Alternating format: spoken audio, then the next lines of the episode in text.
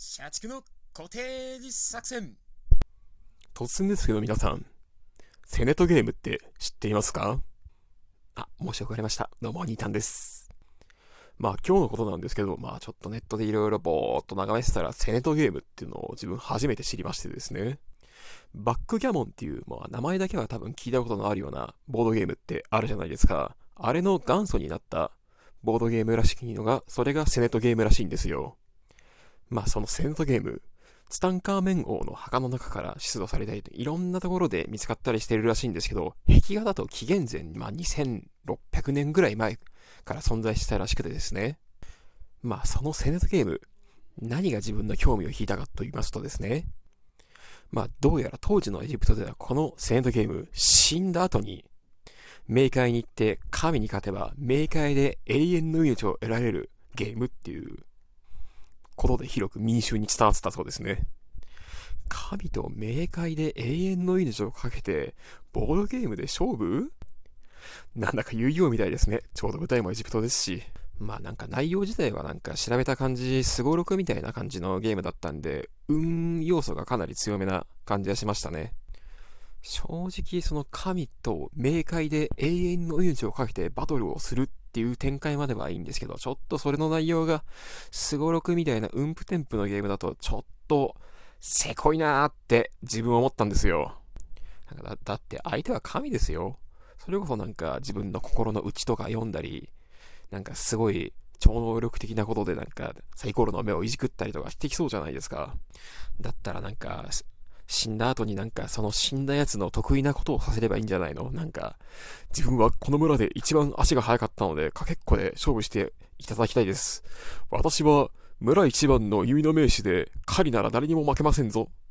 みたいなやつと、狩りで勝負したりとか、まあその当時の色々あると思うんですよ。まあそれをボードゲームっていう、ちょっと運要素も強いですし、いきなり例えば知らない人間が、じゃあセノトゲームで永遠の命かけて勝負するぞーってなったら、ちょっとなかなかルール理解するまでにちょっと一悶着ありそうですよね。まあだから神側もそのぐらいの器量を持って、その得意なことで戦わせてほしいですよね。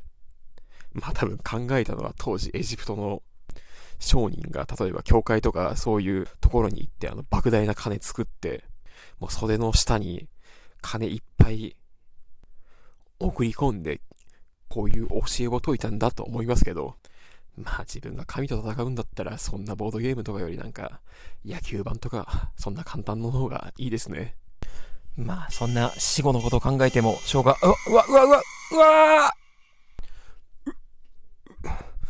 こ、こ、よく来たな。あ、あなたは一体、私は冥界の神。名をアヌビスと申す。あ、アヌビスだって？も、しかしてアヌビス様、これって今流行りの異世界転生っていうやつですか？はて、異世界転生、そんなものではない。じゃ、じゃあ一体何だって言うんですか？貴様には今からセネトゲームをしてもらって、永遠の命をかけて、世とボードゲームをしてもらう。え、セ、セネトゲームだって？そんなの知りませんよ、僕。何？知らぬと申すか。なら、お主の好きなもので勝負をすることでよいか。お、俺の好きなことで勝負。一体、一体、何をすればいいんだ？そうだドスケベで勝負だおい、アウビス俺とドスケベで勝負だよろしいドスケベで勝負、受けたまわった。シュルシュルシュルシュルシュル。あ、アヌビスの体が、ドチャシコ、女の子に変わっていく。あ、じゃ、お兄たんは今から冥界の神と戦うんで寝ます。それでは。